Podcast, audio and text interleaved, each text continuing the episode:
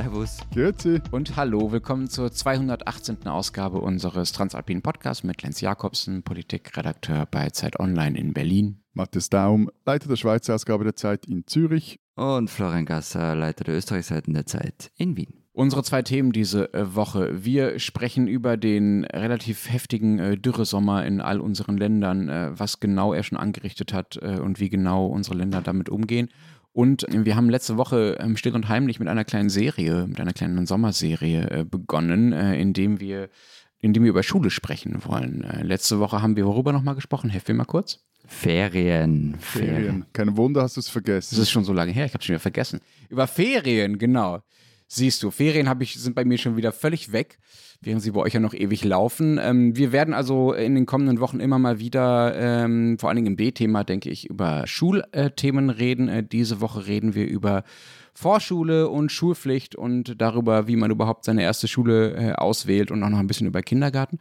Genau, das sind unsere zwei Themen diese Woche. Wir sind natürlich erreichbar für äh, wütende, empörte Lehrerinnen und Lehrer und erfreute Lehrerinnen und Lehrer besonders unter alpen.zeit.de und auch per Sprachnachricht an die WhatsApp-Nummer, die in den Shownotes unten drunter steht. Wobei wir ja die nicht empörten, aber die enttäuschten Mails eher erhielten in der vergangenen Woche weil äh, Hörerinnen und Hörer keinen Platz mehr für unseren Auftritt im Kaufleut in Zürich ergattern konnten. Ja, war sehr schnell ausverkauft. Wir sind auch alle etwas baff.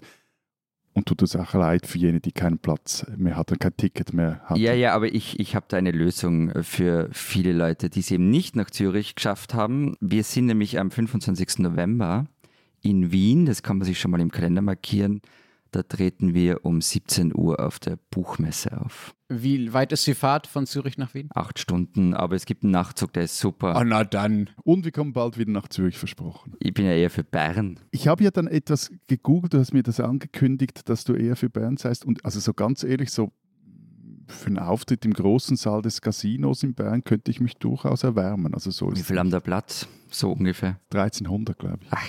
Super. Florian, kannst du in Wien erstmal Burgtheater für uns klar machen, bitte? Das sind so 1100, glaube ich. Das finde ich, find ich standesgemäß.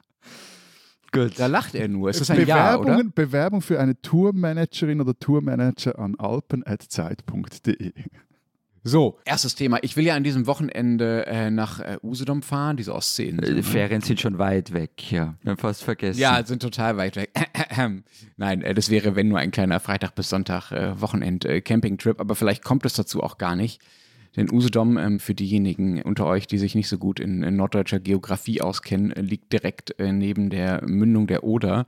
Und es gibt Befürchtungen, äh, dass sich dieses Fischsterben, von dem ihr bestimmt auch schon gehört habt, äh, das in der Oder, äh, gerade hier die Schlagzeilen bestimmt, ähm, sich noch ausdehnen könnte. Also in Stettiner Haff, da wurden schon die ersten toten Fische gesichtet und vielleicht auch äh, an, die, an die Ostseestrände. Das wäre wirklich übel. Aber sag mal, was ist denn da los an der Oder? Also irgendwie die ganze Geschichte, die liest sich so wie so ein Stück aus den 80er Jahren, wo noch der, der eiserne Vorhang hing und man so nicht wusste, was da der Nachbar im Osten irgendwo reinlässt. Und das ist eine ganz seltsame Geschichte. Ich finde ehrlich gesagt, das liest sich fast wie aus der Bibel oder wie einer dieser Ökozid-Romane, die in den letzten Jahren so in den Bestsellerlisten soweit oben waren. Man weiß nämlich tatsächlich nicht, was da genau los ist. Bisher von deutscher Seite hieß es erst, es ist Quecksilber. Aber äh, das ist, ist noch offen. Ähm, aber vielleicht erzähle ich erstmal, was sozusagen das Ausmaß äh, der Katastrophe ist. Also allein am Sonntag hat man in einem der Landkreise, in einem der deutschen Landkreise, der an der Oder liegt, 30 Tonnen tote Fische aus dem Wasser geholt. Man muss sich das so vorstellen, dass man da nicht mehr einzelne Fische rauszieht, die angeschwemmt werden oder irgendwie wegschippt, sondern dass man mit großen Baggern arbeitet und mit so riesigen Fangnetzen, die quasi die Oder absperren und alles, was an toten Fischen da mitgeschwemmt wird, vom Wasser äh, in einem rausholen. Die Bilder sind wirklich total übel. Ihr habt wahrscheinlich auch schon welche davon gesehen. Es stinkt natürlich auch ganz, ganz schrecklich und das Ganze erinnert mich ehrlich gesagt eher an so eine biblische Plage. Experten sagen, es würde vielleicht Jahrzehnte dauern, bis sich die Oder davon erholt hat. Es ist auch noch unklar, ob nur die Fische davon betroffen sind oder inwieweit beispielsweise auch die Pflanzen betroffen sind, äh, die Muscheln, die Insekten äh, und vieles andere. Also das ist eine, ja, ist eine gigantische Katastrophe und man versucht noch herauszufinden, woran es liegt. Du hast jetzt zweimal irgendwie die Bibel erwähnt und äh, der katholische Österreicher in mir ist total offen für so religiöse Erklärungen, aber das wird es doch jetzt nicht wirklich gewesen sein, oder? Who knows, who knows. Nein, wie gesagt, die deutsche Seite hat erst Quecksilber vermutet. Da sagen die Polen, nein, das war es nicht. Also Schwermetalle waren es eher nicht. Nun wird das Wasser und die toten Fische selbst auf äh, über 300 Giftstoffe untersucht. Man, es ist ja funktioniert ja bei so chemischen Untersuchungen nicht so, dass du einfach sagst, hey, hier ist ein Fisch oder hier ist eine Probe Wasser, jetzt find mal raus, was da drin ist, sondern du musst ja sozusagen mit Verdachten da dran gehen, um auf bestimmte Stoffe zu testen. Deswegen ist es gar nicht so einfach rauszufinden, was es wohl war. Was man schon weiß, ist, dass äh, gerade mehr Salz mitgeschwemmt wird sozusagen in der Oder, dass der pH-Wert deutlich erhöht ist, dass auch der Sauerstoffgehalt sprunghaft angestiegen ist. Das sind alles so Hinweise darauf, dass da irgendwas eingeleitet wurde. Die äh, deutsche Umweltministerin Steffi Lemke hat jetzt Anfang der Woche gesagt, es könnte sich, ich zitiere, um äh, chemische Abfälle aus industrieller Produktion handeln, aber bestätigt ist das alles noch nicht. Mich erinnert das ja sehr an die Katastrophe von Schweizer Halle in Basel, als der Rhein rot gefärbt wurde und dann alle Fische tot waren. Das war aber im Jahr, lass mich nochmal schnell schauen, im Jahr 86, also auch schon etwas sehr, eben, es, es, ist so irgendwie aus einer vergangenen Zeit, aber die Frage ist, ja jetzt, also du hast gesagt, wir, wir sprechen über Dürre, über Hitze. Was hat das mit dieses Unglück oder diese Katastrophe mit, mit dem Klima zu tun? Alle Experten, auch die Behörden sagen halt, dass es viele Gründe für diese Katastrophe gibt. Also selbst wenn da irgendwo jemand sehr, sehr, sehr, sehr viel, sehr, sehr giftige Stoffe eingeleitet hat, dann konnte es nur deshalb so schlimm kommen, weil die Oder zeitgleich zu einem Rinnsal geschrumpft ist. Also der Wasserpegel massiv gesunken ist, eben aufgrund der Dürre. Das ist ja auch total logisch. Je mehr Wasser irgendwo drin ist, desto geringer ist die Dichte des Giftes, das da reingeschüttet wird. Deswegen ist es übrigens auch äh, so ärgerlich, dass die polnischen Behörden offenbar den deutschen Behörden so spät Bescheid gesagt haben, also viel, viel, viele, viele Tage nachdem sie selber davon wussten, dass es äh, da dieses Problem gibt, weil man nämlich durch gezielte Einleitung von mehr Wasser aus Nebenflüssen, also aus der Neiße oder sowas, dafür hätte sorgen können, dass das Gift verdünnt wird und der Effekt nicht ganz so groß ist. So. Und das mit den sinkenden Pegeln, was eben in der Oder dieses, dieses Problem verschärft hat, das ist ja auch nun eindeutig ein Dürreproblem und betrifft eben nicht nur die Oder, sondern bestimmt auch Flüsse und Seen bei euch, also auch nicht nur in Deutschland. Ne? Also ihr habt ja auch ein Problem damit, oder? Jo, Hammer. Es ist halt in diesem Jahr ganz besonders. Also wir haben ja in, in dem Podcast, glaube ich, in jedem Sommer mindestens eine Folge über Hitze, Dürre, Trockenheit oder was weiß ich gemacht. Aber und es wird nicht weniger werden, vermutlich. Und es wird nicht weniger werden, genau. Und es ist aber in diesem Sommer alles irgendwie eben anders, weil heiß ist es schon länger, Hitzetage gerade in Wien sind seit Jahren furchtbar und werden mehr. Aber so, so jetzt in den vergangenen Wochen und Monaten kann man halt den Klimawandel plötzlich wirklich sehen und zwar so sehen, dass man gar nicht mehr wegschauen kann. Und da, wo gerade alle hinschauen, ist der Neusiedlersee. Ich will dir gar nicht widersprechen, aber also im Sommer 2018, da gab es diesen Podcast auch schon, da konnte man die Dürre auch in unseren Ländern sehen. Stimmt, Und, äh, ja, es ist ja nicht, also, genau. ich, nein, also ja. der, der, Punkt ist da, ich finde das auch immer etwas so, etwas heikel, wenn man dann jedes Mal sagt, ja, so, so war es noch nicht oder jetzt kann man es sehen, etc. Nein, man kann es eben schon sehr lange sehen und ähm, hat es teilweise auch einfach nicht sehen genau, wollen. Genau, aber jetzt, äh, ja, jetzt Entschuldigung, erzähl, schnell, und hat es ja. nachher wieder vergessen. So. Genau. Das, der Punkt ist der, was du gesagt hast mit dem Vergessen, man vergisst es wieder, weil dann im Herbst sind die Wiesen plötzlich nimmer irgendwie ausgedorrt und so weiter, da schauen sie dann doch wieder anders aus. Und dann vergisst man es einfach wieder. Aber am Neusiedlersee, und deshalb möchte ich diese Geschichte erzählen, und drumherum, also im Seewinkel, da kann man jetzt dabei zuschauen, wie eine Kulturlandschaft einfach verschwindet, wie sie eingeht. Und also der Neusiedlersee ist ja Steppensee, 1,50 tief, aber riesige Fläche, 320 Quadratkilometer, größter See Österreichs. Der ist zum Beispiel in diesem Jahr 19 Zentimeter weniger tief als im Vorjahr und fast einen halben Meter als im langjährigen Jahresmittel. Es gibt wahnsinnig traurige Fotos von so Rutschen in Freibädern, die halt nicht mehr ins Wasser gehen. Wenn du Tretboot fahren willst, dann läufst Gefahr auf Grund zu laufen, wenn es voll besetzt ist. Und in manchen Buchten zieht so ein Schlammsauger im Wasser seine Runden, damit der Wasserspiegel im Uferbereich zumindest ein bisschen erhöht wird. Und Sorry, noch nur schnell blöde Frage eines Schweizers, der A noch nie am Neusiedlersee war und sich gewohnt ist, dass man in, in Seen auch bis auf 100 äh, Meter Tiefe absaufen kann. Der ist, dieser Neusiedlersee ist am tiefsten Punkt nur so 1,50 tief. Also so kommt Bisschen mir so mehr, plus minus, so ja, ja. Mhm. Zum, zum Hals. So. Je nachdem, wie groß du bist, aber ja. So dreimal meine Badewanne. Ja. So. Ja, genau. Es ist ein Steppensee. Aber das ist nicht ungewöhnlich, ne? Also in Brandenburg gibt es auch viele Seen, die vielleicht nicht nur ein Meter oder 1,50 tief sind, aber auch nicht viel, viel tiefer als drei oder fünf Meter. Das hat einfach was mit der Topografie zu tun. Ne? Genau, es hat in dem Fall einfach damit zu tun, dass es eben ein Steppensee ist. Und was es dann eben auch noch gibt in der Region im Seewinkel, da gibt es die sogenannten Salzlacken. Das sind kleine salzhaltige Seen. Der Neusiedlersee ist übrigens auch salzig. Und die sind dort überall verteilt und sind relativ wichtige Ökosysteme. Aber die verschwinden. Und zwar nicht irgendwie in den vergangenen 100 Jahren sind fünf verschwunden, sondern 1994 gab es nur 139 von diesen Seen. 2012 waren es 60 und heute vielleicht nur 30. Genau gezählt hat aber schon länger keiner mehr. Das liegt nur am Klimawandel, sondern auch daran, dass man schon im 19. Jahrhundert so ein Kanalsystem aus dem Neusiedlersee gebaut hat, um Wasser für die Landwirtschaft abzuleiten. Auch das Grundwasser, das früher die Salzlacken befüllt hat, wird mittlerweile für Weingärten und Gemüseäcker benutzt. Es kommt also mehr zusammen bei dem Ganzen. Jetzt könnte man sagen, ja, hm, schaut regional und so. Aber eben, es verschwindet erstens die Kulturlandschaft vor unseren Augen und zwar gerade jetzt in einer Region, die ganz Wien kennt. Also der Neusiedler See gilt ja als Meer der Wiener. Da ziehen jedes Wochenende ganze Kohorten hin, um da zu baden oder zu segeln oder was auch immer. Und zweitens ist das Ökosystem dieser Salzlacken Teil einer viel größeren Sache, nämlich Viele Zugvögel, die aus Sibirien nach Afrika ziehen, machen am Neusiedlersee und in diesen Salzlacken Halt, fressen sich da die Fettreserven für die Weiterreise an. Jetzt verschwinden aber diese Salzlacken und die Vögel verlieren einen ziemlich wichtigen Lebensraum, vor allem an der wenigen Lebensräume, die es noch gibt, auf dieser ganzen Strecke. Und das ist halt echt ein Riesenproblem. Und dann, damit ich aber nicht nur vom Osten Österreichs erzähle, sondern auch vom Westen, gibt es nur einen Ort, an dem man den Klimawandel in diesem Jahr bei der Arbeit zuschauen kann. Wie eh jedes Jahr. Aber bei dir im Garten? Bei mir im Garten weniger, nein. Hast du noch grünen Rasen, ja? Ja. Schön. Bei uns gibt es keinen grünen Rasen mehr hier vor der Haustür. Aber äh, das meinst du nicht? Wir wollen nicht über Vorgärten reden, sondern Westen Österreichs, lass mich raten, du meinst Berge, Gletscher. Genau. Und also, dass die Gletscher verschwinden, ist ja nichts Neues. Aber ich habe vor ein paar Wochen ein Interview mit Andrea Fischer geführt. Das ist eine der bekanntesten Glaziologinnen Österreichs. Und ich habe sie gefragt, ob wir uns jetzt im 2022 endgültig von den Gletschern verabschieden. Und sie hat darauf nur gesagt, dass wir eben heuer zur Kenntnis nehmen müssten, dass, Zitat, alle Szenarien des Klimawandels, mit denen wir uns beschäftigt haben, nicht irgendwann eintreten, sondern jetzt. Und die Gletscher jetzt, in den, vor allem in den Ostalpen, anfangen, nun großflächig eisfrei zu werden. Ich habe jetzt mal eine sehr, sehr doofe Flachlandfrage. Ja? Wir haben ja über Dürre gesprochen, oder das ist ein bisschen die Überschrift auch der heutigen Folge oder des Themas. So. Und die Gletscher schmelzen. Und ich will überhaupt nicht sagen, dass das irgendwie gut wäre oder begrüßenswert oder sonst irgendwas. Aber da könnte doch das eine Problem das andere mildern, oder? Also geschmelzende Gletscher müssten euch doch gegen die Dürre helfen, weil sie ja einfach für Wasser sorgen, ganz profan.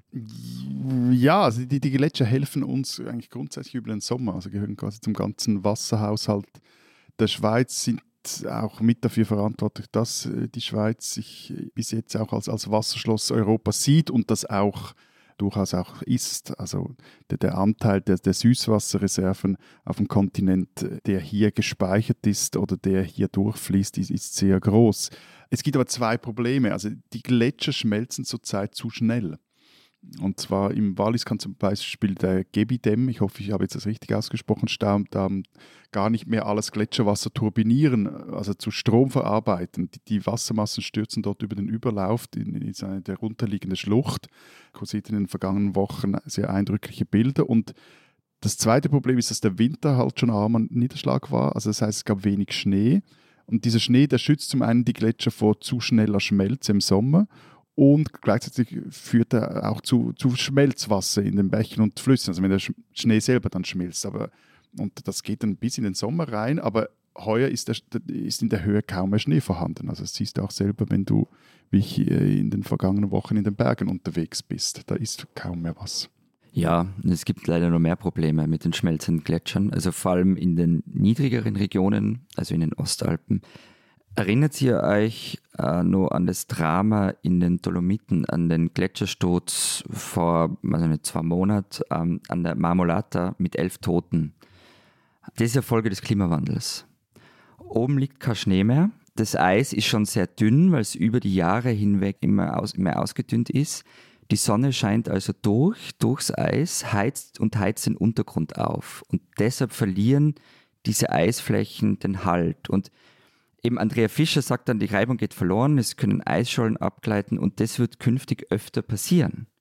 Das ist das Drama an dem Ganzen. Und so lang wird das passieren, bis das Eis komplett weg ist und der Untergrund sich beruhigt hat. Das dauert aber in Summe Jahrzehnte. Und jetzt vielleicht aber nur, damit wir nicht nur schlechte Nachrichten haben, nur zu einer nicht ganz so schlechten Nachricht, weil Wenn das Eis am Gletscher weg ist, dann werden die Flächen, die dann frei werden, schnell von der Vegetation zurückerobert. Das dauert drei bis vier Jahre. Dann wachsen da schon mehr als ein Dutzend Arten.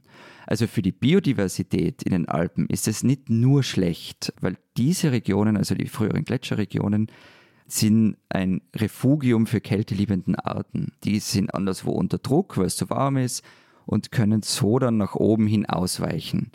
Und auch wieder Andrea Fischer, Zitat, ich erwarte eine neue, wunderbare Hochgebirgslandschaft in den nächsten 30 Jahren. Aber die Frage bleibt, was passiert, wenn diese Gletscher, ein Großteil der Gletscher als quasi Reservoir, als gefrorenes Reservoir nicht mehr zur Verfügung stehen, was passiert dann mit dem ganzen Wasserhaushalt in, in den Bergen bis natürlich. auch dann runter ins Wachland. Also diese ausgleichende Wirkung, die geht dann sicher bis zu einem gewissen Grad verloren und da müsste man sich darauf einstellen. Es gibt viele Flüsse, es gibt viele Flüsse, die sich aus Gletscherwasser speisen. So, genau. Ja, Flüsse ist das Stichwort. Lass uns mal über den Rhein reden oder über generell über den Pegelstand in den Flüssen.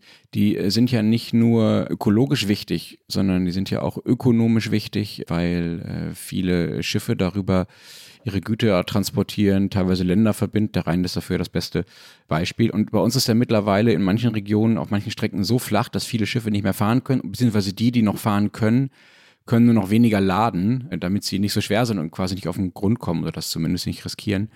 Und was für ein Problem das ist, kann man beispielsweise an den Kohlekraftwerken sehen. Also Kohlekraftwerke, die in der Nähe des Rheins liegen, werden äh, zu großen Teilen über den Rhein mit Kohle beliefert. Und diese Kohlekraftwerke sind ja wichtig, ne, um die Probleme bei der Gasversorgung auszugleichen, bei der Stromproduktion, zumindest in Deutschland. Und ein so ein Schiff, das über den Rhein fährt und Kohle transportiert, kann 1200 Tonnen Kohle laden. So. Nun kann man sagen, okay, wenn die nicht mehr fahren können, was jetzt teilweise schon der Fall ist, oder wenn sie noch weniger laden können, dann kann man das ja auf anderen Transportwegen ersetzen, zum Beispiel mit Autos. Aber selbst die allergrößten LKWs, die bei uns ja auch erst seit kurzem erlaubt sind, seit ein paar Jahren, die Gigaliner, und die wiegen mit Ladungen zusammen knapp über 40 Tonnen. Das heißt, sie wiegen etwas unter 40 Tonnen, wenn man nur die Ladung nimmt. Jetzt kann man sich ausrechnen, man braucht also mehr als 300, wahrscheinlich eher 400 der allergrößten LKWs, die erlaubt sind, um ein einziges Schiff zu ersetzen. Das zeigt, wie groß die Probleme sind, wenn so eine Wasserstraße als Transportweg äh, ausfällt. Und das zeigt übrigens auch, wie diese ganzen Klimakrisenfragen mit den Energiekrisenfragen zusammenhängen, wie sich das alles äh, gerade kulminiert, nicht nur bei uns. Ja, also echte Schifffahrt gibt es ja bei uns nur auf der Donau. Und ich habe da ehrlich gesagt nur Berichte von vor drei Wochen gefunden, dass zwar eben wegen der Situation am Rhein, am Hafen in Wien weniger Güter ankommen, auf der Donau selber, aber zumindest im österreichischen Teil, alles nur mehr oder weniger läuft. Aber der Pegelstand ist ja klar, der ist recht niedrig. Bei uns ist es in der Schweiz, es ist uns eigentlich relativ wurscht, also weil da eh nur Ausflugsschiffe verkehren. Also okay, die Bötler auf dem Untersee, die sitzen teilweise auf dem Trocknen. Und den äh, Fischen geht es auch im Rhein schlecht. Also die, das Wasser ist zu warm, es ist auch zu wenig Wasser. Das heißt, sie können sich kaum irgendwo abkühlen, verstecken, in niedrigere Schichten des Flusses äh, schwimmen. Deshalb gilt auch an manchen Orten ein Badeverbot oder ein Gebot, also die Fische zu schonen und nicht äh, mit äh, badenden Menschen aufzuschrecken. Aber zurück zu den Lieferketten. Also eben uns interessiert vor allem, was halt vor Baselfluss abwärts passiert, weil bereits heute kommen in Basel weniger Schiffe an und entsprechend schreibt dann auch das Bundesamt für Landesversorgung, aufgrund logistischer Engpässe auf dem Rhein und auch bei der Deutschen Bahn kann der Nachschub von Mineralölprodukten nicht gewährleistet werden. Also die Schiffe kommen nicht mehr durch bis zu euch von der, von der Nordsee. Genau, oder nicht mehr in dem Umfang. Also es kommen schon noch Schiffe an, aber nicht mehr so viel und vor allem auch nicht mehr Teile der Schiffe sind, können schwieriger in so niedrigstes Wasser fahren etc. Das hatten wir aber eine ähnliche Situation schon mal 2018 also da, ich glaube, dieser Ort heißt Kaub am Rhein, als da es besonders schwierig wurde. Wie geht es in euren Feldern? Geht es denen noch gut? Wie steht es wie steht's um die Landwirtschaft in euren Ländern? Ich glaube, da steht bei uns alles auch etwas im Schatten der doch viel krasseren Dürren, die vor allem jetzt auch in der Po-Ebene stattfindet und uns auch indirekt betrifft, also weil von dort auch teils Zeugs in die Schweiz importiert wird. Aber jetzt hierzulande ist vor allem, macht jetzt etwas Schlagzeilen, dass im Jura, Freiburg, glaube ich auch Wattländer Alpen, die Kühe teils früher von der Alp müssen und auch teilweise geschlachtet werden müssen. Moment, jetzt muss ich wieder den blöden Flachländer geben. Warum müssen die Kühe früher runter, weil es oben zu heiß ist oder weil sie nichts mehr zu essen haben, weil die Wiesen verdorrt sind? Was, was ist der Grund? Genau, also das erste Problem ist jeweils vor allem im Jura, der hat auch von der speziellen Topographie oder Geologie ein, äh, eine Hügel- oder eine Gebirgskette ist, in der das Wasser ist, ist ein Karst, also das Wasser fließt sehr schnell ab, da ist Wasser immer wieder ein Problem. Das erste Problem ist jeweils, die Kühe haben zu wenig zu saufen.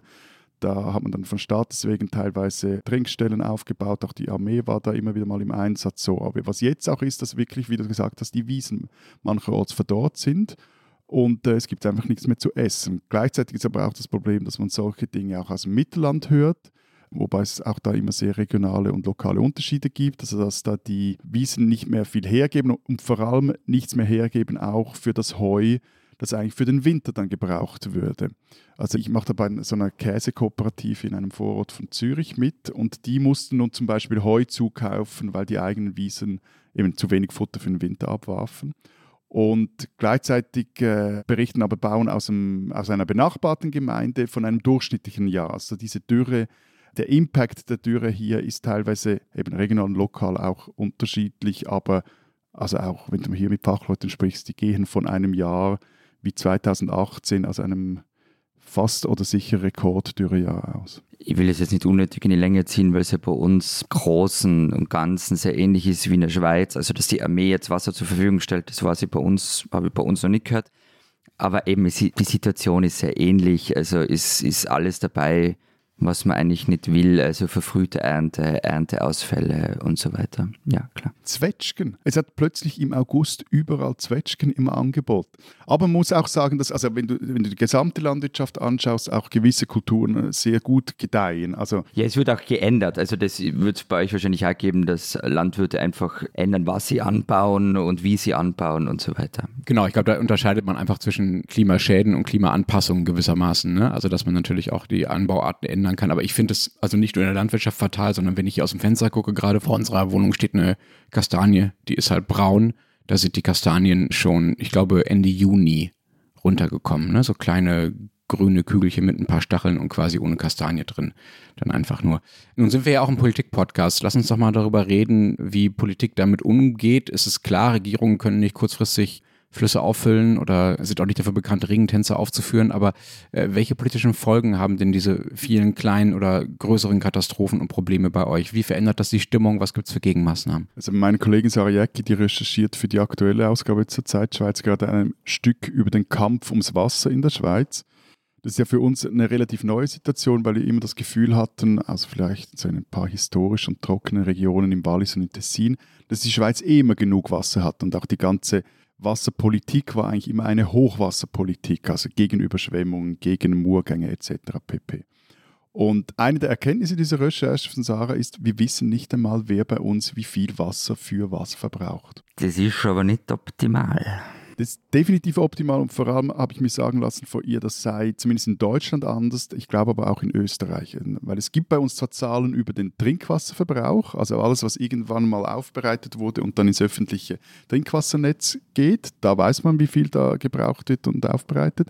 Aber es gibt keine Zahlen über alles andere Wasser, das zum Beispiel die Landwirtschaft braucht, weil sie das direkt aus dem äh, Grundwasser ziehen kann oder aus den Flüssen oder Seen oder auch wie viel das die Industrie verbraucht. Und weiß auch nicht, wie viel Wasser in der Schweiz überhaupt vorhanden ist, das man nutzen könnte. Und äh, das heißt, du kannst eigentlich gar keine Rechnung anstellen, kannst keine Prognosen machen etc. Und äh, das, entsprechend ist man dann auch, also die Reaktion da auch seitens zum Beispiel des Bauernverbands, hat sie mir erzählt, jetzt während der Recherche, ja, das zeigen wir sich jetzt wenig beunruhigt, müssen halt etwas anders bewässern vielleicht. Es gibt auch Studien, die sind aber schon sehr alt und zeigen halt auch, dass die ganzen Bewässerungssysteme wirklich falscher Begriff, aber vorsintflutlich sind, also noch nichts damit mikro und präzise, sondern immer noch einfach meist volle Kanne raus. Und diese Ignoranz, die reicht aber bis ganz oben, also bis in den Bundesrat. Es gab einen Mittepolitiker, also das ist eine bürgerliche Partei, ein Wallis, der im Sommer 2018 vom Bundesrat einen Bericht zur Zitat Wasserversorgungssicherheit und Wassermanagement verlangte. Der Bundesrat sagte, nö, sehe da keinen Handlungsbedarf für. Und die damalige Energieministerin, die dafür zuständig ist, die ist auch Umweltminister, sah auch keine Notwendigkeit für einen weiteren Grundlagenbericht. Der Ständerat, also die kleine Kammer, drückte dann das Projekt aber durch und in diesem Mai verabschiedete der Bundesrat den Bericht. Aber, aber es ist dann auch nicht erstaunlich, dass der bisher eigentlich keine großen Wellen geschlagen hat. Und eben unter anderem steht dort drin, hey Freunde, wir wissen gar nicht, wie viel wir von diesem Nass haben und äh, wer was für was braucht. So wirklich besorgt und vor allem auch Alarm schlagen tun zurzeit hierzulande vor allem die Fischereiverbände, auch mit, äh, wie ich finde, mit völlig zu Recht weil äh, die sagen zum Beispiel, dass Modellrechnungen des Bundes zeigen würden, dass die Fische wie zum Beispiel die Forelle oder die Äsche, die auf äh, kühle Gewässer angewiesen sind, die könnten bis in einigen Jahrzehnten ausgestorben sein. Es sei denn, dass jetzt die Politik und auch damit auch die Gesellschaft endlich mal griffige Maßnahmen ergreifen. Also da geht es dann auch darum, wie viel Wasser darf verstromt werden, wie viel soll weiter durchfließen, soll die Restwassermenge erhöht werden etc. Aber erreicht das auch die Privatverbraucher? Also gibt es bei euch schon Beschränkungen für den Wasserverbrauch für normale Haushalte? Na, es gibt die üblichen Aufrufe, nicht unbedingt mit Wasser zu prassen, aber nichts Dramatisches. Aber eine Sache wollte ich erzählen, es gibt zum Beispiel äh, für Wien Idee, nämlich das Regenwasser zu nutzen. Bislang ist es so, Regen fällt, fließt in die Kanalisation und verschwindet, wird abgeleitet. Und die Idee ist jetzt eben, dass man das Wasser dort, wo es fällt, speichert, ähm, durch verschiedene Sachen, Dachbegrünung, Sickergruben, Grünflächen, aber auch andere wirklich fancy Zeugs. Ähm, und es dann dort wieder verdunstet und eben eine Idee ist, dass man damit ähm, die Stadt kühlen könnte. Aber ich glaube, das ist, also wenn die Frage auch ist, wie wird reagiert, ich glaube, solche Projekte, also in Zürich heißt das zum Beispiel Schwammstadt. Genau, das Schwammstadtgeschichten, ja, ja, das ist halt mit fancy Zeug. Das ist, glaube ich, ja. so, ja, das ist so inspiriert so von südostasiatischen Städten. Und was mein Eindruck ist, dass diese Fragen also der ganzen Begrünung, der Kühlung in den Städten, dass die nicht nur an Dringlichkeit jetzt gewonnen haben, sondern auch wie so, so unbestritten sind. Es ist nicht mehr einfach so, hey, das sollte man, sondern es ist so, also es ist eigentlich nur schnell, also der, der, der graue betonierte Innenhof und die Asphaltfläche, die ist eigentlich etwas, das jetzt angeprangert wird. So. Genau, na, aber die Idee war halt einfach, wir haben da eigentlich wahnsinnig viel Wasser, das herunterfällt sehr oft und wir tun nichts damit. Man muss allerdings dazu sagen, zu dieser Idee über ein paar Versuche ist es noch nicht hinaus. Also mal schauen, was da weiterkommt. Also ich finde das ja auch alles schön, wenn es Rückenwind für grünere Städte gibt und äh, es gibt in Düsseldorf so ein tolles bepflanztes Hochhaus, was jetzt überall als Beispiel äh, rumgereicht wird und so. Das ist alles super und das kühlt die Städte. Aber ich hatte was anderes gefragt. Ne? Ich hatte gefragt, ob es bei euch Beschränkungen für den privaten Wasserverbrauch gibt. Du hast da so, ja, nö, auch eigentlich nicht drauf geantwortet. Und das finde ich schon krass, weil es ist in Deutschland einfach anders. Und das zeigt mir wieder, das habe ich ja letztens schon mal erzählt, nach meinem kurzen Tirolurlaub, wie groß dann doch einfach auch in der Anschauung, in der konkreten Situation die Unterschiede noch sind. Also es gibt hier in Deutschland haufenweise Gemeinden, wo du deinen Rasen nicht mehr gießen darfst, ganz zu schweigen von Wasser für Poolentnahme. Und dafür gibt es drei- bis vierstellige Strafen. So, das geht so weit, dass wir eine Reportage aus einer Gemeinde hier nördlich von Berlin hatten, wo die Überschrift war: Ein brauner Rasen ist unverdächtig. Ja, weil du weißt, wenn der Rasen grün ist, dann hat da, dann ja, ihr lacht, aber da ist eigentlich überhaupt nichts lustig dran, ja? Ich lache nur wegen der Titelzeile, nicht wegen der Sache. Wenn der Rasen grün ist, dann weißt du, da hat jemand illegalerweise Wasser verschwendet, gewissermaßen, ja? So. Also, das ist wirklich problematisch. Man muss auch dazu sagen, dass diese Gemeinde hier, Panketal, ist das nördlich von Berlin, da haben halt auch, ich glaube, ein Viertel bis ein Drittel der Leute haben halt einfach einen Pool, ja? Das ist so eine Vorortgemeinde. Also, da gibt es auch so eine, so eine Praxis an, ja, Wasser kostet irgendwie nichts und ist eh egal, wie viel man davon benutzt, die natürlich geändert gehört. Aber das passiert hier gerade in einer Dramatik, die sich, glaube ich, nochmal deutlich von dem unterscheidet, was bei euch los ist. Zwei Dinge dazu. Rasen ist eh eine schlechte Idee für einen Garten, weil äh, gescheite irgendeine eine Wildblumenwiese braucht weniger Arbeit und äh, sauft auch weniger Wasser. Das andere ist aber auch, dass es auch in der Schweiz, also es gibt einzelne Gemeinden, wo es verboten ist, das Auto zu waschen oder auch den Pool zu füllen. Betrifft meines Wissens vor allem Kommunen im Tessin. Dazu kommen dann auch Sparaufrufe in Gemeinden, die nicht an ein großes Trinkwassernetz angebunden sind, also wo man dieses Wasser dann auch so ausgleichen kann. Der Punkt ist aber hierzulande, dass diese Einschränkungen zum Wasserverbrauch einfach auf Gemeindeebene geregelt sind. Also oft wissen die Kantone nicht einmal, wie die Lage aussieht und ob allenfalls Gemeinden Beschränkungen im Umgang mit Trinkwasser eingeführt haben. Was wiederum einfach zeigt, man hat nicht wirklich eine Ahnung, was hierzulande mit dem Wasser passiert und vor allem so Flachlandgemeinden und Kantone jetzt auch langsam merken, hm, vielleicht wäre das eine gute Idee, das zu wissen, weil äh, wenn es mal wirklich knapp wird, dann sitzen ja andere oberhalb des, des Flusslaufs und äh, sitzen dann dort am Hebel und könnten uns das, jetzt nicht das Wasser abdrehen, aber haben da einiges gegen uns in der Hand. So. Ich würde euch zum Ende gerne noch eine Geschichte erzählen. Wisst ihr, was Hungersteine sind? Na. Ich kenne, äh, frisst die der Wolf im Märchen? Oder ist das die Steinsuppe? Nee, keine Ahnung. Das sind Steine im Flussbett, also unten an der Seite der Flüsse gewissermaßen, die normalerweise so tief unter Wasser sind, dass man sie nicht sieht, also dass das Wasser da drüber geht. und auf die die Menschen, wenn dann diese Steine doch mal sichtbar sind, weil das Wasser besonders tief steht, die jeweiligen Jahreszahlen schreiben, um die nachfolgenden Generationen daran zu erinnern, dass das Wasser schon mal so niedrig stand. Und dann schreiben sie manchmal auch Sprüche darauf. Die heißen deshalb Hungersteine ähm, weil ähm, in den Jahren, in denen die Flüsse so niedrig sind, ähm, dass man sie sehen kann, die Ernte schlechter ausfällt, ne, erfahrungsgemäß, weil es einfach weniger Wasser gibt. Das ist ja auch das, worüber wir gerade schon gesprochen haben. Es gibt einen Stein in der Elbe, einen Hungerstein, der ist der bekannteste. In den hat vor über 100 Jahren, also bei einem anderen Tiefstand der Elbe, ein Gastwirt einen Spruch eingemeißelt, um davor zu warnen, dass eben die Ernte schlecht ausfallen wird, wenn das Wasser so flach ist. Und diesen Stein kann man jetzt wieder sehen, der ist jetzt wieder freigelegt, wie übrigens auch schon 2018. Das gehört ja auch zum Klimawandel dazu, dass diese extremen Ereignisse immer häufiger werden. Und auf ihm äh, steht der, wie ich finde, sehr bezeichnende Satz, der jetzt wieder lesbar ist, wenn du mich siehst, weine. Diesen Österreicher und Schweizer, diesen Deutschen sollten Sie kennen. Wir bleiben irgendwie beim Thema wenn nicht gerade am ihn aufgewachsen ist, der kann ihn schon mal aus den Augen verlieren. Zu unwichtig erscheint er, zu klar im Vergleich zu den ganz großen Strömen und doch ist er irgendwie ein einzigartiger Fluss. Auf die Welt kommt er in der Schweiz, im Engadin, am Lunginpass auf 2600 Metern. Er schlängelt sich dann so seinen Weg durchs Tal, fließt durch St. Moritz und wird mächtiger, kommt nach Österreich, teilt Nordtirol in zwei Hälften und wird in Bayern dann zum Strom, der eindrucksvoll die Altstadt von Wasserburg am Inn umschmiegt und in Passau in die Donau mündet.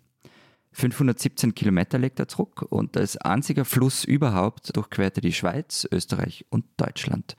Und seine einzigartige grüne Farbe, die kriegt er übrigens von mehr als 800 Gletschern, die ihn speisen. Jetzt könnte man ja eigentlich glauben, dass der Inn unsere Länder verbindet, aber weit gefehlt. Wir haben ihn alle verbaut, in Dämme gequetscht und Kraftwerke reinpflanzt. Ähm, alles unabgesprochen mit allen anderen und als man dann irgendwie draufgekommen ist, dass der Fluss vielleicht doch Platz braucht ähm, und Renaturierung gemacht hat, auch da hat man nicht mit den Nachbarn flussauf oder abwärts drüber gesprochen. Und so hat sich jeder eigentlich seinen eigenen Inn gezimmert, wie es gerade passt hat, regional.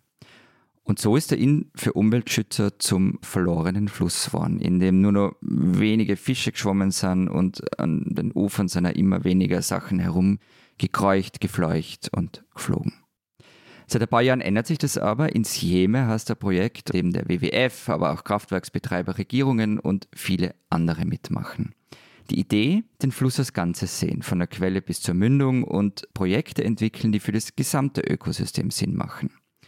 250 solcher Ideen wurden bislang erdacht, 170 bereits umgesetzt und vielleicht ist der Inn ja irgendwann doch kein verlorener Fluss mehr, sondern einer, auf dem bewiesen wird, dass Umwelt- und Klimaschutz, aber auch die ökonomische Nutzung, denn auch darum geht es dabei, grenzüberschreitet gedacht werden können. Der Inn ist nicht nur für Innsbrucker und ein Alpenbewohner, den man kennen muss und wer mehr wissen will, kann diese Woche die Österreich- und die Schweiz-Ausgabe der Zeit lesen.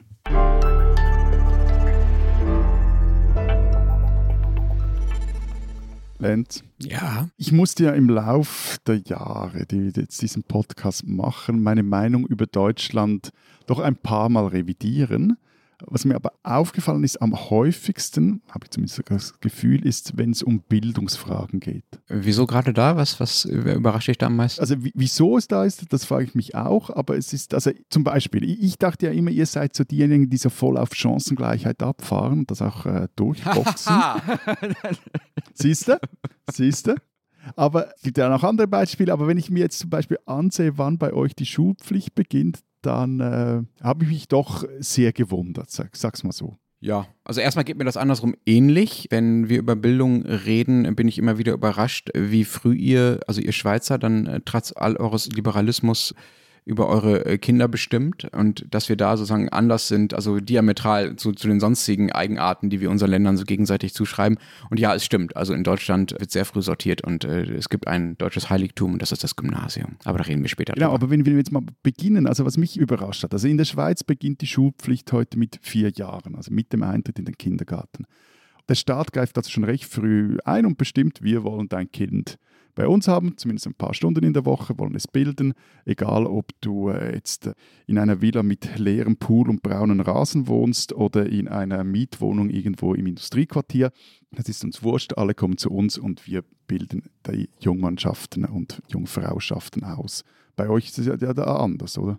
Ja, jetzt warten wir ganz kurz. Bei uns ist es nämlich ähnlich. Also wir sind mit fünf dabei, also ein Jahr später. Und es ist aber noch nicht lang so. Also es gibt den Kindergarten bei uns, da kann man auch schon recht früh hin, je nachdem, ob man Alters erweitert oder nicht, mit zwei oder drei oder vier, aber ab fünf ist er verpflichtend. Also es gibt es allerdings noch nicht lang. Also seit 2009 gibt es das verpflichtende Kindergartenjahr, ein Jahr vor der Volksschule. Da waren wir zehn Jahre früher. Also bei uns gilt okay. plus minus in allen Kantonen. Das muss er jetzt mal rausstellen. Ja, ja, das war immer sehr wichtig. das ja, das muss ich jetzt. Nein, das ist interessant. Das, äh, nein, das ja, klar, es ist interessant. interessant, hast recht. Also es ist seit 1999. Gut. Und also eben die Idee ist, ein Jahr vor dem Eintritt in die Volksschule, also in die Grundschule, müssen die Kinder für 20 Stunden an mindestens vier Tagen pro Woche in den Kindergarten. Das ist dann aber auch kostenlos. Das ist bei uns auch so. Also der Kindergarten ist Teil der Primarschule oder Teil der Volksschule. Und äh, die wurden dann, also die Einstellung in den Kindergarten und später auch in die Primarschule, die wurde jetzt auch so um ein Jahr vorgezogen. Also eben wenn ich es richtig im Kopf habe, gehen wir noch mit, erst mit sieben in die Schule, jetzt gehen sie mit sechs in die Schule. Bei uns war der Kindergarten, das ist jetzt auch schon ein paar Jährchen her, der war da, damals noch freiwillig. Diese zwei Jahre, und da ging man mit fünf, glaube ich, in den ersten Kindergarten. Und diese frühere Einschulung führt dann auch immer wieder zu Protesten von Lehrerinnen und Eltern. Und vom äh, besonders, sich besonders gewitzt fühlende Eltern, die halten dann ihr Kind auch noch zurück. Nicht nur, weil es wirklich nicht fit für den Kindergarten ist, sondern auch, weil sie sich dann später in der Bildungskarriere ihres Schützlings bessere Chancen errechnen, weil der oder die dann ja zu den Älteren gehört in der Klasse und dann ja. besser performt. Ja, Moment, also es kann auch, kann auch seriöse und nicht nur leistungsorientierte Gründe für Zurückstellungen geben. Genau, das, ne? ich, das war mein erster Halbsatz. Das war mein erster Halbsatz. So. Also ja, bei euch ist es anders als bei uns. Bei uns gibt es keine Vorschulpflicht. Bei uns beginnt die Schulpflicht mit dem ersten Tag der Grundschule und keine Sekunde vorher. Und dahinter steckt ein sehr. Mit sechs Jahren, oder? Ja, mit sechs Jahren. Also ungefähr sechs, mindestens sechs Jahren, kann man äh, in der Regel sagen. Und dahinter steckt ein unfassbar tief verankerter Kulturkampf, der unter dem Stichwort Fremdbetreuungszwang beispielsweise geführt wird. Ja? Also in dem Moment, wo hier eine Debatte darüber aufkommt, die natürlich immer wieder aufkommt, weil man ja auch sieht, dass viele andere Länder das anders machen und dass frühkindliche Bildung einen, wirklich einen pädagogischen Wert hat und auch einen sozialen Wert hat, weil, weil es eben für mehr Chancengleichheit sorgt immer wenn diese Debatte aufkommt, dann kommt von der Gegenseite der Hammer, ja, aber ihr wollt uns die Kinder wegnehmen und in die Kita zwingen, die sind doch noch so klein und äh, das, äh, wir wollen noch selbst darüber entscheiden, ob wir sie zu Hause betreuen oder in die Fremdbetreuung geben. Und ich will das gar nicht per se in Abrede stellen, dass das ein, ein berechtigtes Motiv ist, aber das ist die Frontstellung, die das momentan noch ganz klar verhindert, dass es bei uns eine Vorschulpflicht gibt. Es gibt eine kleine Ausnahme und die Ausnahme ist das, was du gerade auch schon angesprochen hast, Matthias, wenn Kinder zurückgestellt werden, also wenn sie laut Geburtsdatum eigentlich schon eingeschult würden, aber die Eltern beantragen, das auch durchbekommen, dass sie erst ein Jahr später eingeschult werden in die Grundschule, dann gibt es in manchen Ländern die Regel, dass gesagt wird, okay, dein Kind muss noch nicht in die Schule, aber dann muss es in dem Jahr zumindest schon mal in die Kita gehen, um ein bisschen was äh, in der Richtung sozusagen zu lernen. Aber das ist nur in manchen Bundesländern der Fall. Bei uns ist das, das, ist das was du beschrieben hast, das wird bei uns diskutiert, wenn es um, also es ist keine Diskussion um eine, eine, eine äh, Krippenpflicht, also eine Kita-Pflicht, aber wenn es darum geht, wie, wie sehr soll sich dort der Staat engagieren bei der Kinderbetreuung vor dem Kindergarten, sind das die genau gleichen Argumente und interessanterweise. Ich glaube, ganz kurz, Matthias, ich glaube, wir müssen einmal ganz kurz nochmal ganz kurz diese Schweizer Begrifflichkeiten für alle anderen festzuholen, weil bei dir ist Kindergarten sozusagen synonym mit Vorschule, ja? Genau, also Kindergarten beginnt mit vier und ist Teil der staatlichen, teilweise gibt es auch private Kindergärten, aber der staatlichen Volksschule. Also die Einschulung der Kinder in der Schweiz beginnt eigentlich mit vier, da gehen sie zwei Jahre in den Kindergarten. Danach gehen sie dann in die Schule. Und das vorher heißt Kita und Krippe? Eigentlich heißt es Krippe, aber weil wir so viele Deutsche hier haben, reden jetzt auch schon alle von der Kita. Aha. Tut mir leid. Nein, das Interessante ist zum Beispiel, dass über den Kindergarten meines Wissens, ich habe da jetzt nichts mitbekommen, irgendwie da harte Diskussionen geführt werden. So also in Einzelfällen, wo Eltern sich überlegen oder auch äh, Krippenleiterinnen sich überlegen, ob jetzt ein Kind schon fit für den Kindergarten ist oder nicht. Aber sonst ist das eigentlich äh, gegessen, diese Diskussion. Und dadurch, was interessant ist, hat auch der Schulbeginn so an Wichtigkeit verloren, weil die Kindergärten selber hat auch schon verhältnismäßig, zumindest wenn ich das mit meiner Kindergartenzeit vergleiche, wenn ich mich da noch überhaupt daran erinnern kann, schon recht schulisch sind. Also da wird längst nicht mehr nur fröhlich so vor sich hingebastelt, sondern gibt es in einem sehr spielerischen Kontext, aber trotzdem auch ein recht strukturiertes Lernen von Dingen. Es gibt auch Ziele, die die Kinder erreichen sollten. Es gibt einen, einen Lehrplan, also in der deutschsprachigen Schweiz dieser Lehrplan 21, der umfasst auch den Kindergarten. Da ist auch die Zeit also es gibt so in verschiedene Blöcke eingeteilt und der erste Block ist erster Kindergarten bis und mit zweite Klasse. Und es gibt auch Zeugnisse im Kindergarten, allerdings ohne Noten, sondern das sind dann einfach Protokolle von Elterngesprächen. Ich bin gerade völlig baff, wie völlig anders das bei euch ist. Also die Diskussion habe ich ganz interessant gefunden mit was darf der Staat mit meinem Kind und zu was darf es zwingen, die gibt es bei uns ähnlich, vor allem bei der Diskussion um Ganztagesschulen. Die ÖVP hat da mal einen Begriff dann der Zwangstagesschulen dafür erfunden. Aber wenn es um den Kindergarten geht, also das ist bei uns überhaupt nicht so. Also ja, also die Vorschulkinder, also die Kinder, die das verpflichtende Kindergartenjahr gerade machen, sind auch in der gleichen Gruppe wie andere Kinder, die jetzt jünger sind. Ja, die Vorschulkinder müssen ein paar Dinge anders machen als die anderen, aber verschult ist da noch gar nichts. Also bei uns ist wirklich der Start der Schullaufbahn ist nach wie vor die erste Klasse Volksschule. Also bei uns gehören die Kindergärten auch zu einer Schule. Also die, sind da auch ein- und angebunden. Also da teilen sich teils auch die Horte, zumindest die Örtlichkeit. Wie, Moment, Entschuldigung, was heißt Horte? Ich muss, wenn ich mein Kind in den Kindergarten tue, dann brauche ich zusätzlich, wenn ich jetzt den ganzen Tag Betreuung brauche, brauche ich zusätzlich noch einen Hort. Wenn es nicht in eine Tagesschule gibt, die jetzt neuerdings eingeführt werden. Eben, aber die machen auch mal Projekttage zusammen, irgendeine vierte Klasse mit einem Kindergarten. Äh, wie sieht es denn dann mit der Grundschulauswahl aus? Kann da einfach, äh, können einfach alle Kinder, alle Eltern selbst entscheiden, wo sie hinwollen oder ist eh klar, wo man hinkommt? Jetzt muss ich schnell eine Begrifflichkeit klären. Grundschule, mit dem meint ihr Primarschule, also erste bis sechste Klasse, so plus minus. Nein, erste, also ja, eher minus. also erste bis vierte. Eher uns, erste oder? bis vierte. Es ja. gibt einzelne Bundesländer, dazu gehört auch Berlin, die auch erste bis sechste machen, aber in der Regel erste bis vierte, ja. Mhm. Aber ja, das bei uns, bei uns hast du übrigens nicht Grundschule, sondern Volksschule. Also damit wir wirklich drei verschiedene Begriffe für drei verschiedene Länder haben. Bei uns ist die Volksschule erster Kindergarten bis und mit neunte Klasse. Okay. Und die Primarschule ist der. Oder, das ist so die, irre verwirrend. Wir müssen irgendwann so eine Infografik machen. Und die Primarschule ist der zweite Teil der Volksschule, sozusagen. Genau, zuerst Kindergarten, Nach dem dann Kindergarten, Primarschule ja. und, und das dann gemeinsam ist Volksschule. Genau. Und okay. Volksschule. Ja, und, und die Frage von Lenz, da sind wir jetzt richtig im Kulturkampf drinnen. Warum lacht er so dreckig? Äh, weil, ich weiß auch nicht, es kommt, man muss was Gutes kommen. Ja, ja. Also an, einfache Antwort auf deine Frage, nein, nicht überall. Also in manchen Städten gibt es die sogenannte Sprengelpflicht. Das heißt, also in denen, in denen es keine Sprengelpflicht gibt, kannst du dein Kind überall hinschicken, wo du willst. Aber Sprengelpflicht heißt, dein Wohnort ist einer Schule zugeteilt und dort musst du das Kind dann auch hinschicken. Wobei es immer wieder Ausnahmen gibt, aber grundsätzlich die Idee ist, du wohnst wo, dein Kind kommt in diese Schule, die zu diesem Sprengel gehört.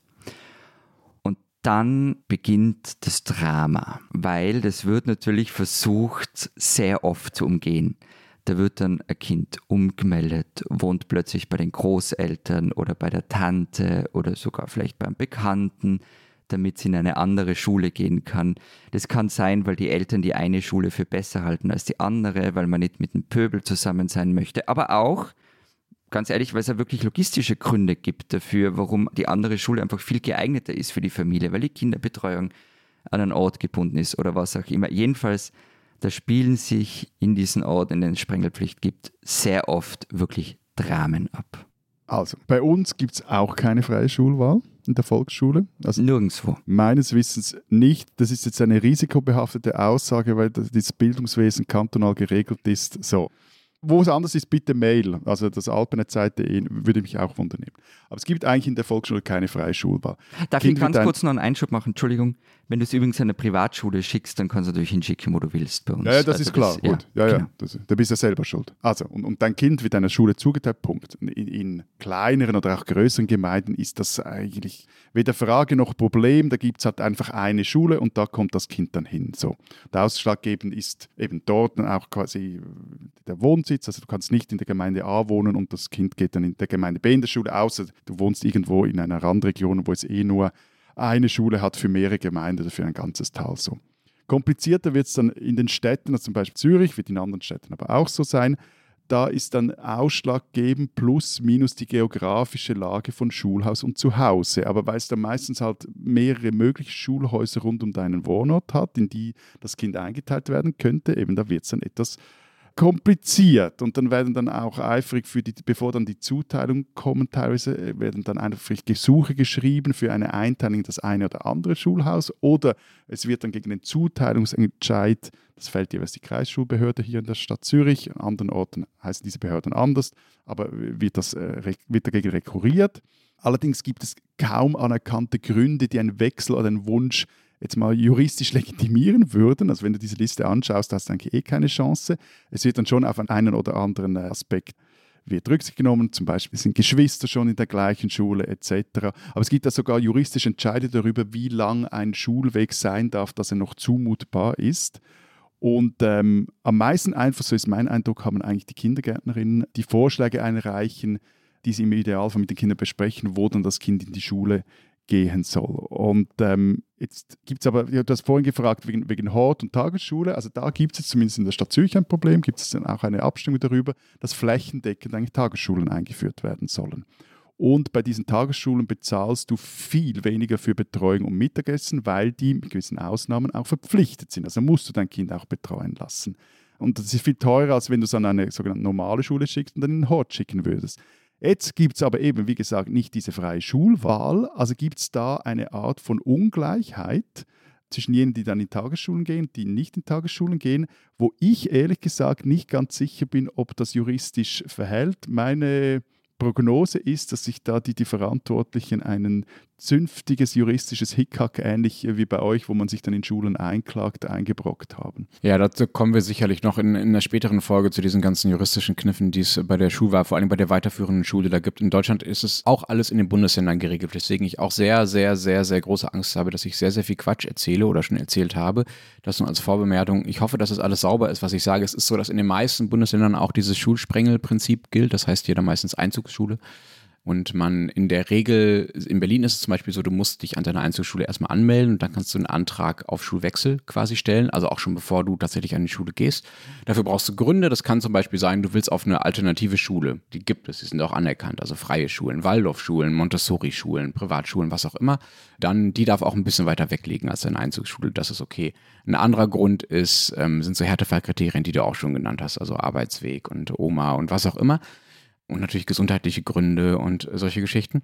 Und es gibt aber auch einzelne Bundesländer, Hamburg ist eins, NRW geht auch in die Richtung, die von diesem Schulsprengelprinzip größtenteils abgerückt sind und wo die Schulwahl dann frei ist. Und das finde ich auch, also man kann ja darüber, durchaus auch darüber diskutieren, weil natürlich gute Schularbeit auch belohnt wird auf eine Art, äh, wenn die Leute da mehr hinwollen. Das ist ja auch eine, eine Art von, ja, ich will nicht sagen Wettbewerb, aber von, äh, von Belohnung dafür, dass äh, pädagogisch irgendwo gute Arbeit gemacht wird. Moment schnell, gibt es bei euch eigentlich eine Schulpflicht? Oh, gute Frage. Nein. Großes Missverständnis. In Deutschland schon, Lenz. Bei uns auf jeden Fall, ja, ab der sechsten Klasse und es gibt sehr wenige Ausnahmen. Okay, also in Österreich heißt. Ja, ab der ersten Klasse, sechs ja. Jahre, Entschuldigung. Okay, also in Österreich herrscht keine Schulpflicht, sondern eine Unterrichtspflicht. Ist ja bei uns auch so. Ja, aber. Was ist der Unterschied? Ja, jetzt Moment, es ist mir jetzt fast ein bisschen peinlich, aber. Ne, ne, deine Story ist sicher besser wie meine. Bei uns steht das einfach so in der Verfassung drin. Und es ist von Kanton zu Kanton unterschiedlich, wie es gehandhabt, ob du Kind in die Schule schicken musst oder zu Hause unterrichten darfst, kannst, etc. Ich muss jetzt die Habsburger bemühen. Es tut mir wirklich leid. Auf also, den letzten Metern dribbelt er sie wieder rein. Also, Maria Theresia hat 1774 diese Unterrichtspflicht eingeführt. Man könnte jetzt böse sagen, also sie hat im 18. Jahrhundert das Schulsystem eingeführt und so wie es damals steht, steht es auch heute noch da. Aber lassen wir das. Jedenfalls in dieser theresianischen Schulreform bzw. der allgemeinen Schulordnung ist festgehalten, dass der Besuch einer öffentlichen Schule durch einen gleichwertigen Unterricht zum Beispiel zu Hause ersetzt werden kann. Das war natürlich als Privileg für Adelige gedacht, die sich dann nicht mit eben dem Pöbel in die Klasse setzen wollen. Aber im Gegensatz zu den Adeligen gibt es diese Regelung eben auch heute noch. Und nehmen das viele in Anspruch? Also werden äh, viele adelige oder nicht adelige Österreicher, ex-adelige Österreicher bei euch zu Hause Florian, beschult von Privatlehrern? Florian, Florian, dein Hauslehrer ist da. Na, also echtes Homeschooling ist, ist recht überschaubar. Also vor Corona waren es so 2400 in ganz Österreich, also Kinder, die zu Hause unterrichtet werden. In den vergangenen Jahren ist er ein bisschen in die Höhe geschossen, also zwar krass in die Höhe geschossen und im vergangenen Herbst waren es mehr als 7000. Wobei da die Frage ist, ob das so bleibt oder ob es vielleicht wirklich nur Covid-Phänomen war. Und darüber, äh, wie es dann in der Grundschule oder wie diese Schule auch. Primarschule. Primarschule oder wie heißt es bei dir? Volksschule. Volksschule, wie es in der Grundschule, Primarschule und Volksschule dann tatsächlich weitergeht und wie man vielleicht auch auf die nächste Schulform kommt. Reden wir dann nächste Woche einfach weiter. Die spinnen, die Deutschen. Rainer Maria Wölki ist Kardinal und seit 2014 Erzbischof von Köln und seit Jahren ein Vorbild dafür, wie die katholische Kirche mit dem gigantischen Missbrauchsskandal in den eigenen Reihen nicht umgehen sollte. Wölki betont zwar nach außen, es gehe um Prävention, Aufklärung, Dialogen auf Augenhöhe mit den Betroffenen, aber gleichzeitig hat er zum Beispiel jahrelang die Veröffentlichung eines Gutachtens verhindert, das den Missbrauchsskandal untersuchen sollte und das so ausfiel, dass das Bistum schnell neue Gutachter besorgte, die dem ersten Gutachten methodische Mängel unterstellten. Es gibt außerdem den Fall eines Priesters, den Wölki persönlich seit langem kannte und dem Missbrauch vorgeworfen wurde, den Wölki aber trotzdem offenbar unbehelligt ließ all die kleinen Merkwürdigkeiten unterlassen aufklären. Im, Im Erzbistum jetzt aufzuzählen, würde diese Sendung, wir sind ja eh schon zu lang, wirklich definitiv sprengen. Nun wurde bekannt, dass das Erzbistum intern offenbar gerade aber nicht nach der Devise Hauptsache Aufklärung gearbeitet hat, sondern eher nach dem Motto Hauptsache irgendwie überleben. So formuliert es auf jeden Fall unser Kollege Raul Löbert. Die Bistumsspitze hat dazu unter anderem im Herbst 2020 ein Strategiepapier geschrieben mit dem bezeichneten Titel Wie Anführungszeichen überlebt der Kardinal bis März 2021. Übel war der Umgang mit den Betroffenen. Bistumsspitze ließ von den Mitgliedern des betroffenen Beirats, mit dem sie doch, Zitat, auf Augenhöhe reden wollte, Persönlichkeitsprofile anfertigen. Sie bot den Betroffenen indirekt Geld an und übte Druck auf sie aus. Später sagt ein Mitglied des Beirats, man sei anderthalb Jahre als Zitat dressierter Schimpanse durch die Manege geführt worden. Und ein Sprecher des betroffenen Beirats der Bischofskonferenz erklärte, Zitat, in menschenverachtender Weise seien die Betroffenen sehenden Augens einer massiven Retraumatisierungsgefahr ausgesetzt worden. Wen wundert es da noch, dass in Köln die Termine, um formal aus der Kirche auszutreten, bis in den Herbst hinein schon ausgebucht sind? Es gibt nun einen offenen Brief von 50 Pfarrern aus dem Bistum, die sich von Wölki distanzieren und sagen, die Zitat Grenze des Gehorsams sei erreicht. Und wer die katholische Kirche kennt, was vor allem der Kollege Gasser tut, der weiß, dass die sowas nicht leichtfertig sagen, also diese Pfarrer.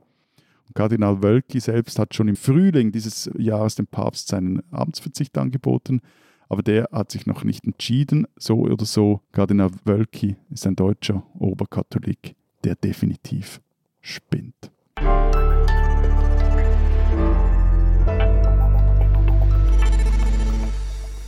Das war's diese Woche mit unserem Podcast. Was steht in der Zeit Schweiz, Zeit Österreich?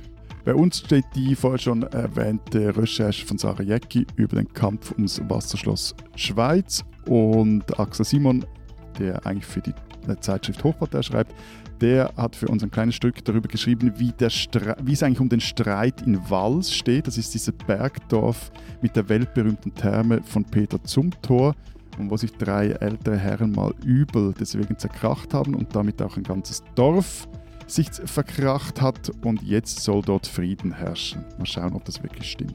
Bei uns gibt es ein Interview mit dem Chef der Salzburg AG über die Energiekrise. Es gibt ein Stück von unserem Fußballexperten Gerald Gossmann über Clara Galistl, eine Frau, die als junges Mädchen immer Fußball spielen wollte, aber nicht durfte, weil es ist ja nur was für Buben. Und jetzt Rapid Wien dazu gebracht hat, endlich eine Frauenmannschaft aufzustellen und es gibt. Du, ja. brauchen die nicht noch einen Coach?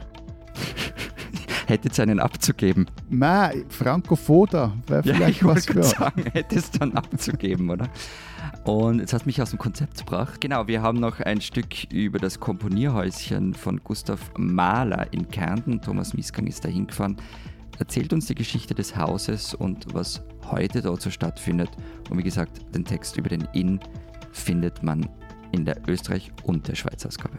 Ich hätte auch gerne ein Komponierhäuschen. Wir hören uns nächste Woche wieder. Bis dahin sagen wir. Vielen Dank. Adieu. Und tschüss.